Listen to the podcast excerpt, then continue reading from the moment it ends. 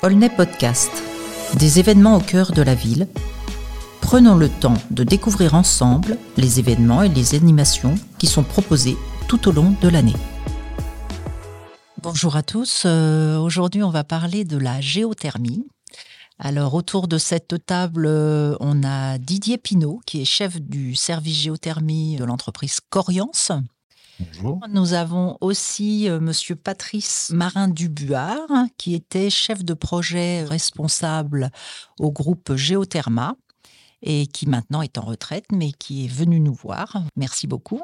Euh, Amélie Philly, qui est responsable de la Maison de l'Environnement à Aulnay-sous-Bois. Alors, je vais m'adresser à Didier. Didier, vous, vous êtes donc responsable de l'entreprise Coriance. Alors déjà, nous, nous dire un petit peu ce que c'est que l'entreprise Coriance. Coriance est un groupe indépendant qui œuvre dans, le, dans les réseaux de chaleur, réseaux de chauffage urbain principalement. Euh, on a la, la, particularité de construire nos moyens de production, nos moyens de distribution pour alimenter différents ensembles immobiliers, que ce soit du collectif ou euh, du tertiaire, en chauffage et en eau chaude sanitaire. Aujourd'hui, on va, on va expliquer un petit peu ce que c'est que la géothermie. On a ce mot euh, magique, le, on a la chance d'avoir un dogger à Aulnay-sous-Bois, mais pas que. Est-ce que vous pouvez nous expliquer euh, le principe de la géothermie avec le voilà comment comment on puise cette eau euh, dans les sous-sols euh, de la Terre?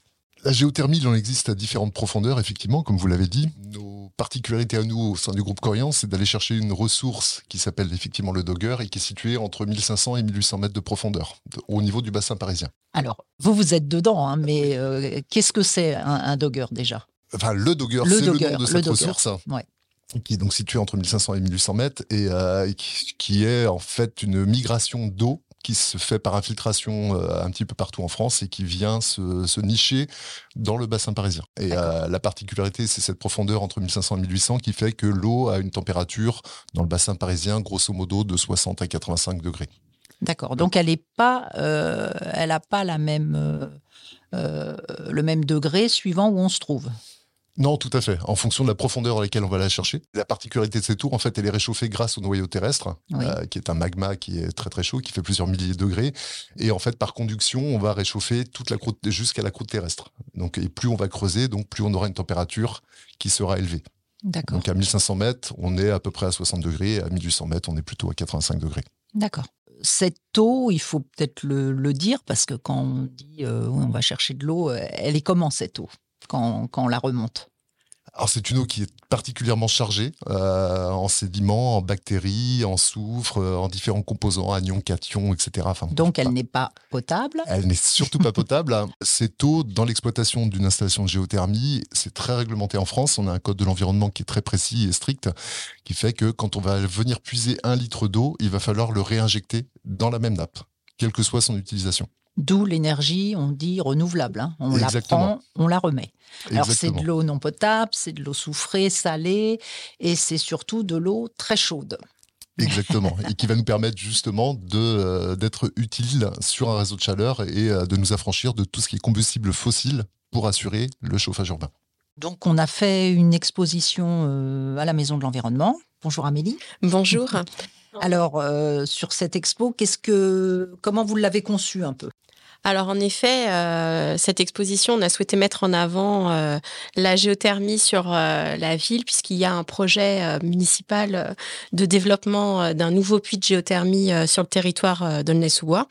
Et donc, l'entreprise Coriance nous a donné des informations, accessibilité à toutes leurs données pour que nous puissions nous-mêmes, en fait, nous imprégner de ce sujet et de le vulgariser pour qu'il soit adapté pour tout le monde. C'est-à-dire qu'à la Maison de l'Environnement, nous avons tout public.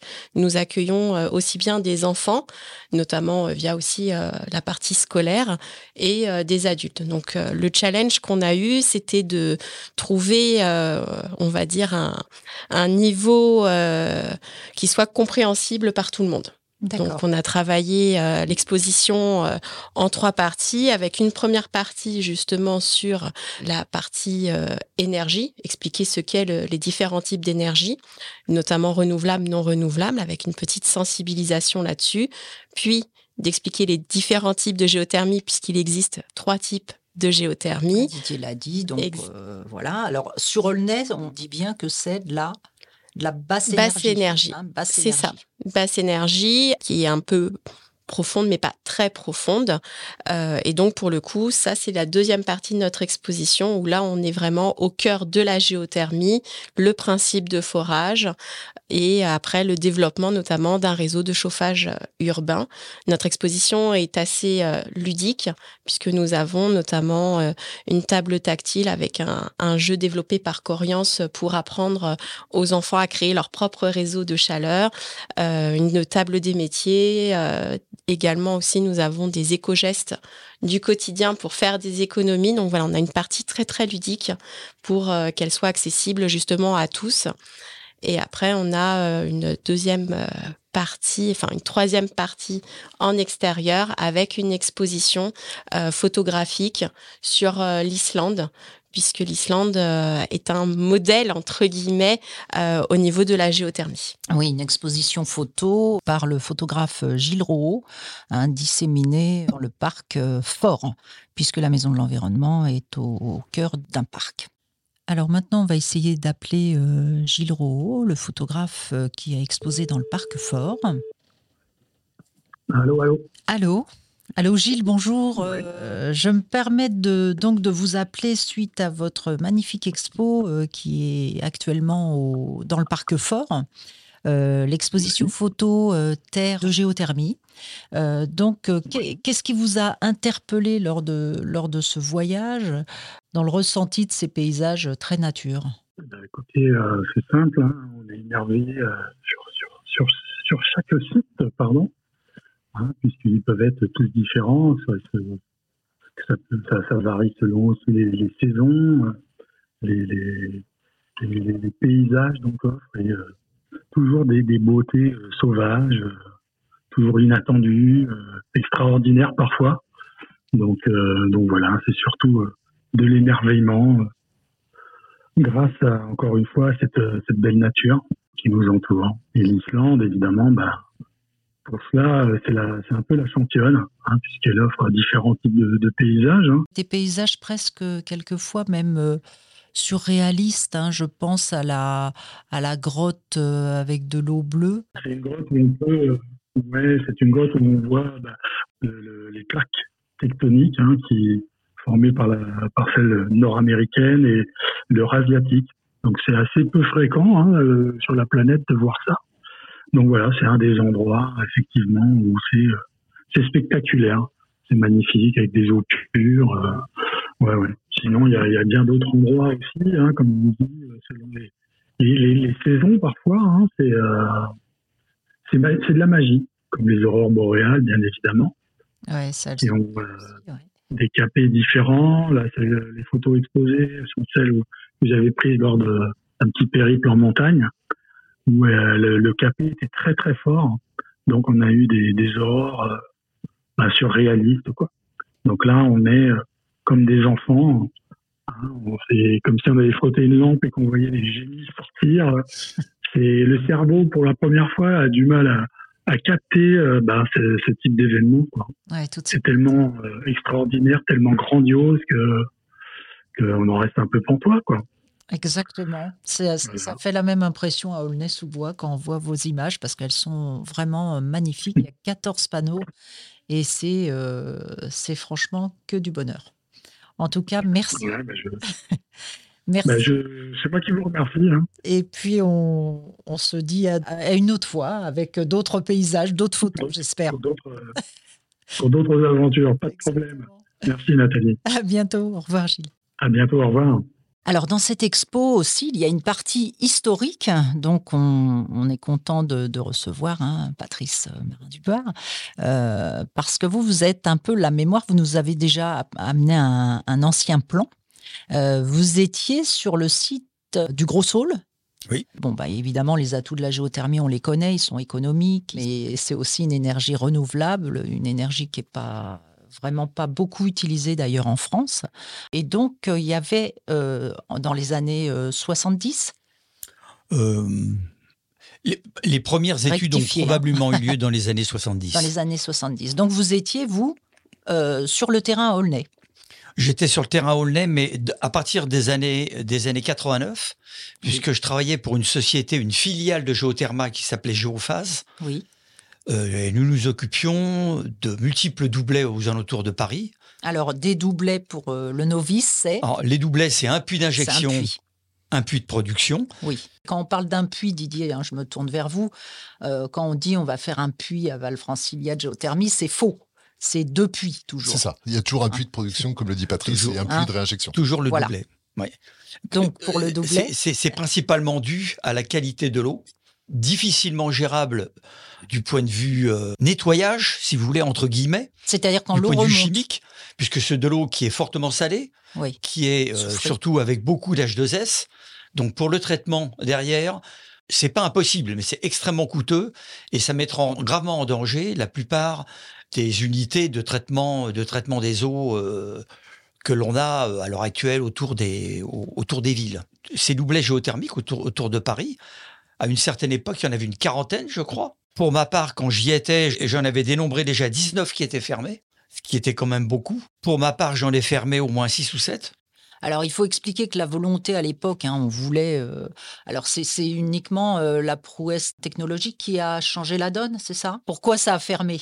Pourquoi ça a échoué en fait ah, En fait, à l'origine, euh, la géothermie est sortie un petit peu de l'exploration pétrolière à la suite de la crise pétrolière, la bah, France s'est mise un petit peu à, chercher un petit peu bah, des ressources pour devenir un petit peu plus indépendante. Et euh, bon, on est tombé sur ces ressources d'eau chaude qui ont commencé à être exploitées. Je crois que le premier puits qui a dû être exploité, c'est 69 si je dis pas de bêtises. Et puis après, ça a pris un petit peu plus d'essor, les projets ont été étudiés, et les grosses campagnes de forage, c'est plutôt 80-85, où énormément d'opérations sont nées. À l'époque, la maîtrise du fluide n'était pas celle qu'elle est aujourd'hui, dans le sens où on n'avait pas de traitement pour protéger nos puits. Ce sont des puits qui sont construits en acier, des aciers avec des alliages particuliers, mais qui nécessitent, enfin qui sont sensibles quand même à la corrosion due euh, à la salinité à la teneur des eaux. Voilà, salinité et H2S. Donc maintenant, les puits sont faits en, c'est en quoi? Alors, ils sont toujours en acier, mais depuis le milieu des années 90, après le, constat de fermeture de différents ouvrages, malheureusement, qui avaient peut-être été faits plus ou moins bien. Euh, voilà, il y a quelques caractéristiques techniques sur certains ouvrages. oui, on ne connaissait pas, quoi. On n'avait pas le retour qu'on a maintenant. on n'avait pas les mêmes euh, fluides non plus que dans le pétrole. On s'attendait peut-être à avoir un peu les mêmes caractéristiques. Bon, c'était pas le cas. On a eu beaucoup de corrosion, donc il y a beaucoup d'opérations qui ont dû être fermées pour des raisons d'investissement aussi et d'amortissement. Je crois qu'ils étaient un peu mal gérés on va dire. Dans les années 90, enfin, milieu des années 90, sont apparus des produits de traitement inhibiteurs de corrosion. D'accord. Donc on va aujourd'hui filmer tous les puits, qu'ils soient en acier, enfin principalement en acier, on va mettre un produit qui va inhiber tous ces phénomènes de corrosion et ralentir ces phénomènes pour augmenter la durée de vie. vraiment, euh, ça, ralentit, ça stoppe. Ça, ralentit énormément. parce que les premiers puits ont été formés au bout de 5 à 10 ans. Et là, aujourd'hui, on est sur des opérations qui ont plus de 30 ans et qui eh continuent de vivre euh, correctement. Après, de nouvelles technologies sont apparues avec des matériaux dits composites pour lesquels euh, bah, on pourrait s'affranchir de, de traitements parce qu'ils ne sont pas sensibles à la corrosion. du genre? Bah, fibre, fibre de verre. D'accord. Voilà. Ça a déjà été utilisé, les premiers en fibre de verre, je crois, ont été utilisés dans les années 96-97, euh, je crois. Chose comme ça. Très bien. Alors, vous m'avez raconté en off, mais on va peut-être pouvoir le dire là. Euh, il y avait un monsieur qui était très impliqué, très au fait de, la, de par son ancien métier, un des anciens maires de la ville, hein, monsieur Gérard monsieur Gaudron. oui. Et donc, euh, il y a une petite anecdote que vous m'avez racontée. Est-ce que vous pouvez. Euh, une petite, petite, une. Une petite, oui, mais on aime bien les anecdotes, vous savez ici. Une grosse anecdote, oui. oui, monsieur Gaudron, euh, que j'ai connu en 1989, quand j'ai rejoint la société, oui. Est la personne qui m'a formé en géothermie. Oui. Puisque moi, j'étais un pétrolier à l'origine. Hein, j'ai travaillé, avant d'arriver en France, j'avais travaillé 17 ans à l'étranger dans les pétroles. Donc, monsieur Gaudron m'a formé. Lui était à l'origine un ingénieur hydrogéologue de formation qui, suite à beaucoup d'événements, est arrivé maire député maire d'Aulnay-sous-Bois, mais qui avait toujours gardé euh, sa fibre euh, scientifique et en particulier est resté euh, jusque dans les années 2000, 2010 même, un des spécialistes français de la géothermie, compte tenu du nombre de doublets qu'il avait étudié, qu'il avait lui-même euh, foré, supervisé, mis en production, y compris Aulnay, y compris Rose des Vents, si je me souviens bien. à l'époque, il était maire adjoint. Hein. À l'époque, il était, il était conseiller général et maire adjoint après. Oui, d'accord. Mm. Puisque c'est l'époque où il travaillait encore. Oui, oui, d'accord. Parce qu'après, euh, quand, quand, il a été maire, c'était, devenu impossible pour lui d'avoir les deux activités en même temps. Bien sûr. Donc, racontez-nous cette petite anecdote Donc, il est arrivé. Cette anecdote euh, concerne euh, Aulnay-Rossaul. Bah où on avait dû remonter la pompe suite à un problème de pièces qui n'avait pas été fourni. On est obligé de fermer le, le doublet et le seul moyen de fermer le doublet qui a été mis en sommeil avec de la saumure, bah, c'est de remettre les têtes de puits et de remettre les brides sur euh, les sorties de câbles. Or, là, il y avait, si je me souviens bien, quatre trous de quatre. Euh, les pompes, c'était des WIP. Et que s'est-il passé? Je ne sais pas exactement. Le spécialiste n'a pas bouché un trou correctement. Aïe. Et le principe de la géothermie est que euh, l'eau chaude monte et l'eau froide descend. Donc euh, l'eau chaude est remontée, le puits est monté en pression. Et moi, on m'a averti euh, qu'il y avait un problème. il fallait arriver tout de suite. Il fallait aller voir. Donc ça, c'était le samedi matin. Allez bloquer ça. Quand je suis arrivé le samedi matin, il y avait une vapeur énorme bien sûr. qui sortait des puits et de la centrale. Vous n'allez pas le vivre, ça. Oh non, non, pas sur Aujourd'hui, on a, on a. on va pas le revivre, ça. on va pas le revivre. Et alors? Ce qui fait qu'on a eu beaucoup de mal, étant donné que c'était un week-end, de trouver une grue, de trouver euh, de la saumure, de trouver euh, groupe électrogène. Euh, on pompe, nous avions. On a réussi à tout avoir. Et euh, pour pouvoir mettre le puits en sommeil, il fallait pouvoir y accéder. Donc on est obligé d'enlever toutes les, les plaques, les plaques en béton de fermeture de tête de, tête de puits, et on s'est retrouvé en face d'un geyser qui sortait par un trou qui faisait à peu près 40, 40 mm. Mais pour pouvoir aller le fermer, il fallait aller en bas. Donc les pompiers d'Aulnay étaient là avec les, toutes les, grosses pompes, ils avaient amené du matériel d'Île-de-France, enfin bon. Panique. moi, je suis descendu pour fermer. Pour pouvoir fermer. et il m'arrosait en même temps avec des pompes à 300-400 mètres cubeurs pour, éviter que je, finisse ébouillanté en ah bas. et à un moment, je lève la tête et je vois Monsieur Gaudron sur le côté. Ce Gaudron était en costume. Il me regarde et puis il me fait signe de remonter. Alors je remonte, on discute un moment et puis il me dit bon ben, je prends mes bottes, je viens avec toi. Je dis mais attends, tu veux pas, t'occupe pas. Et ils nous ont arrosés tous les deux. Et à un moment. Ils ont arrosé le costume de Gérard Gaudron, quoi. Ah oui, oui, oui, oui, oui, il, était, il avait enlevé la cravate, il avait posé la veste et les chaussures, mais il était comme ça. Euh, oui, oui, et vous hein. avez réussi, du coup, à a réussi, à deux. Euh, Tout à fait. On a, on a, réussi à obstruer, puis après on a pu mettre en place donc euh, le, tout, l'équipement pour pouvoir mettre le puits, le puits en sommeil. Et ce qui m'a marqué à l'époque, c'était quand j'étais sorti, moi, il était encore en bas un, euh, je crois que c'était le, commandant des pompiers qui se, qui se retourne, puis qui vient vers moi, qui me dit mais le, monsieur qui est en bas, c'est le premier adjoint, c'est M. Gaudron. Bah, je dis oui, oui, oui. Je dis, j'ai jamais vu ça. Bah, je dis, vous voyez, un technicien reste un technicien. Et pour lui, les puits ici, c'était quelque chose de très important. bien sûr. Donc, il s'est pas posé de question de savoir ah si bah, je restais tout seul en bas. en plus, on était collègues. Donc, il est descendu. Donc, voilà. Euh, et les puits n'ont jamais été remis en, fonctionnement. Il y, avait, il y avait beaucoup trop de, problèmes après. Donc là, euh, je reviens vers vous, euh, Didier. Donc, est-ce que vous pouvez nous, nous expliquer un petit peu pour les, novices que, que, nous sommes le principe même d'un forage, tout simplement? Parce qu'on se dit, oui, on creuse, on creuse, mais on a appris que c'était pas juste creuser quoi. Il y, a, des tuyaux qui sont pas tout droits comme ça dans le sol. voilà, il y a toute un, une mécanique, un processus qui est compliqué. Effectivement. Alors, enfin, on parle donc d'un doublet géothermique euh, avec un, puits producteur et un puits injecteur. En, Ile-de-France, on a quand même une problématique de densité euh, urbaine qui est assez importante et on a généralement un foncier qui est mis à disposition pour faire des forages qui est assez restreint. Bien sûr. Donc ça nous oblige à avoir des puits producteurs et injecteurs qui sont très proches l'un de l'autre. Euh, généralement une dizaine de mètres. Euh, mais pour que la ressource conserve cette chaleur et qu'on évite euh, les phénomènes de refroidissement, on va faire des puits qui vont être déviés. C'est-à-dire qu'on va forer sur les 300-400 premiers mètres verticalement, et après, on va incliner les puits à l'opposé l'un de l'autre sur des azimuts, type le, producteur sera vers le nord et l'injecteur sera vers le sud.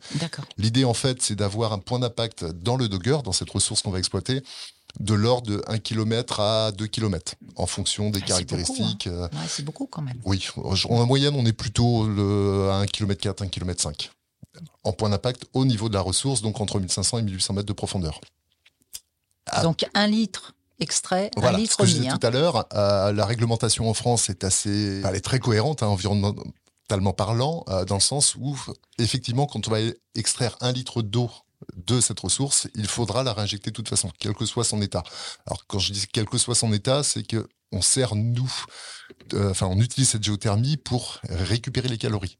Donc on va prendre de l'eau chaude sur elle va être aux alentours de 70 degrés, et on va la réinjecter derrière aux alentours de 40 degrés, voire 35 degrés. Et le cycle de l'eau euh, qui a été mesuré par rapport à l'exploitation, surtout vu depuis la mise en place des traitements d'eau, donc on retrouve les mêmes molécules, le cycle de l'eau, c'est à peu près de 30 ans pour faire la boucle. D'accord. Voilà, donc il y a une migration. La construction du puits, après en lui-même, elle se fait en différentes étapes. On a différents tubages qui doivent euh, constituer le puits. Et, et ces tubages, en fait, sont de diamètre de plus en plus gros au plus, en plus, au plus petit. C'est pour euh, bon, c'est mécanique, c'est pour protéger, c'est pour maintenir le terrain, etc. Et c'est aussi pour protéger les différents aquifères qu'on va traverser. Parce que sur, euh, pour atteindre le Dogger, on va traverser entre 0 et 200 mètres ce qu'on appelle l'Iprésien, qui est une première ressource, entre guillemets, d'eau, qui est plus ou moins potable.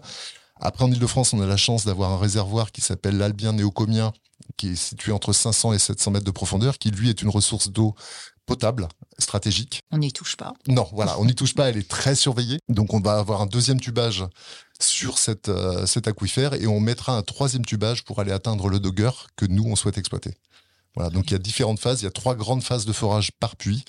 Et ça prend à peu près pour réaliser un puits environ 45 jours. Oui, ça met pas beaucoup de temps, on va dire, un chantier quand même de géothermie, parce que 45 jours, c'est pas grand-chose. Non, 45 jours pour forêt. Euh, en gros, la... longueur forêt, elle est plutôt de 2 km à 2 km et demi, eh euh, parce qu'on a des puits déviés, justement, on n'est pas sur des puits droits, et non, c'est relativement court. On a des calences d'avancement qui sont de l'ordre de 100 à 150 mètres jour en forage. Et puis l'avantage, une fois que c'est fini, euh, il reste rien. On a aujourd'hui en plus les particularités, c'est qu'on fait des caves qui sont complètement enterrées. Euh, toutes les canalisations qui vont aller après sur la centrale de valorisation, euh, là où on va échanger la chaleur, enfin on va récupérer cette chaleur.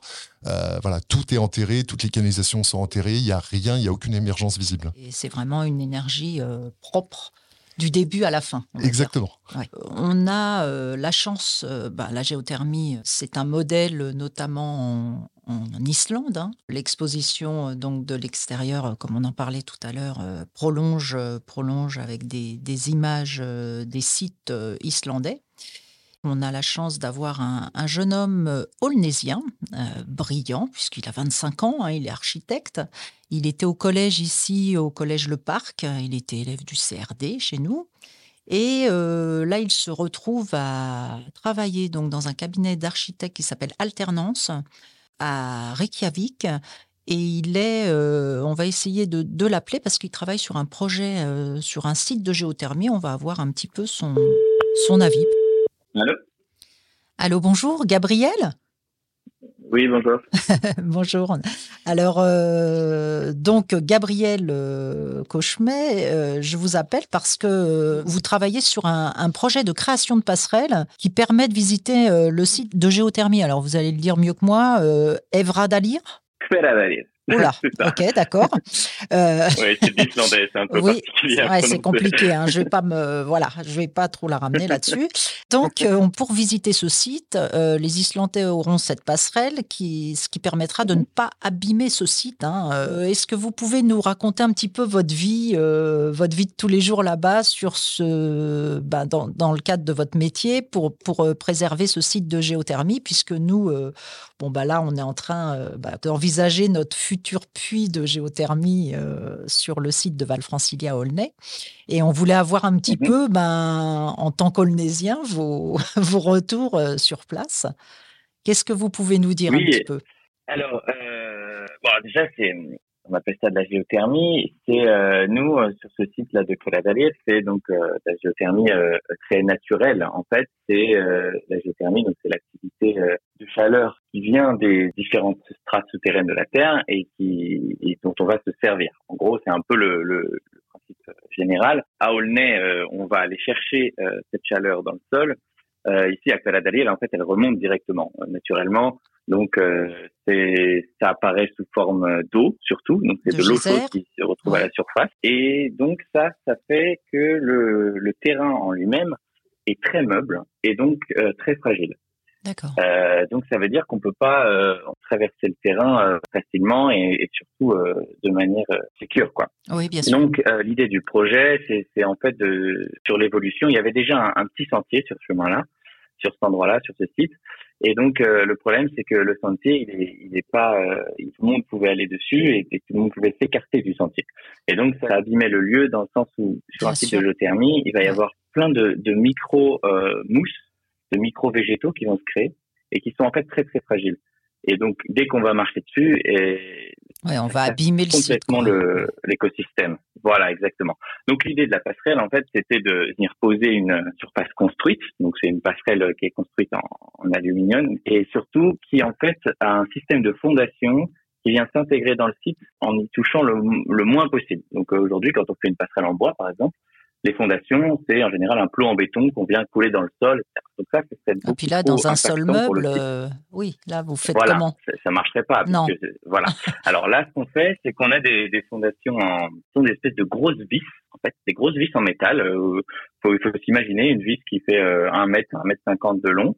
Et qui est, euh, qui est assez large, hein, qui va avoir un diamètre de, de, de 30 et 40 cm. Et en fait, on vient tout simplement le visser dans le sol et poser la, la, la structure dessus.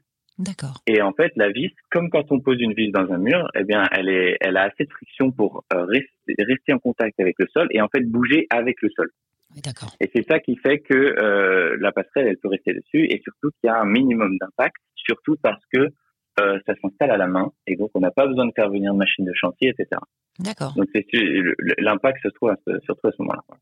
Et alors ce projet, euh, il est tendu sur combien de temps? Alors, euh, c'est un projet. Donc, moi, je travaille dans une agence d'architecture. Oui. Et c'est cette agence qui a qui a développé le projet. Alternance. Hein. Et euh, c'est ça, alternance architecture à Reykjavik.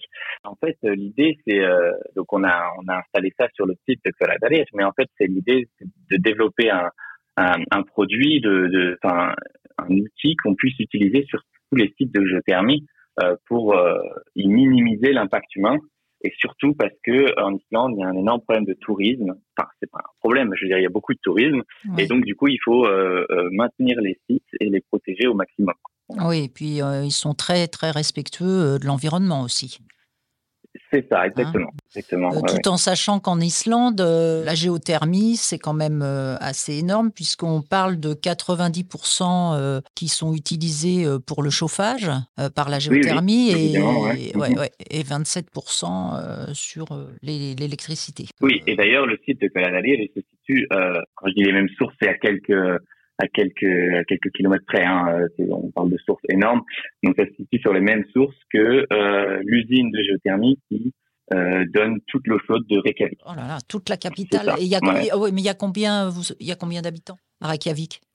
Euh, combien à peu près d'habitants à Reykjavik? Ouais. C'est 100, 150 000, quelque chose comme ça. 150 000, ouais. On regardera, on vérifiera, mais, euh, mais c'est quand même énorme. Alors, tout en sachant que vous n'avez pas à faire des puits, hein, Didier. Non.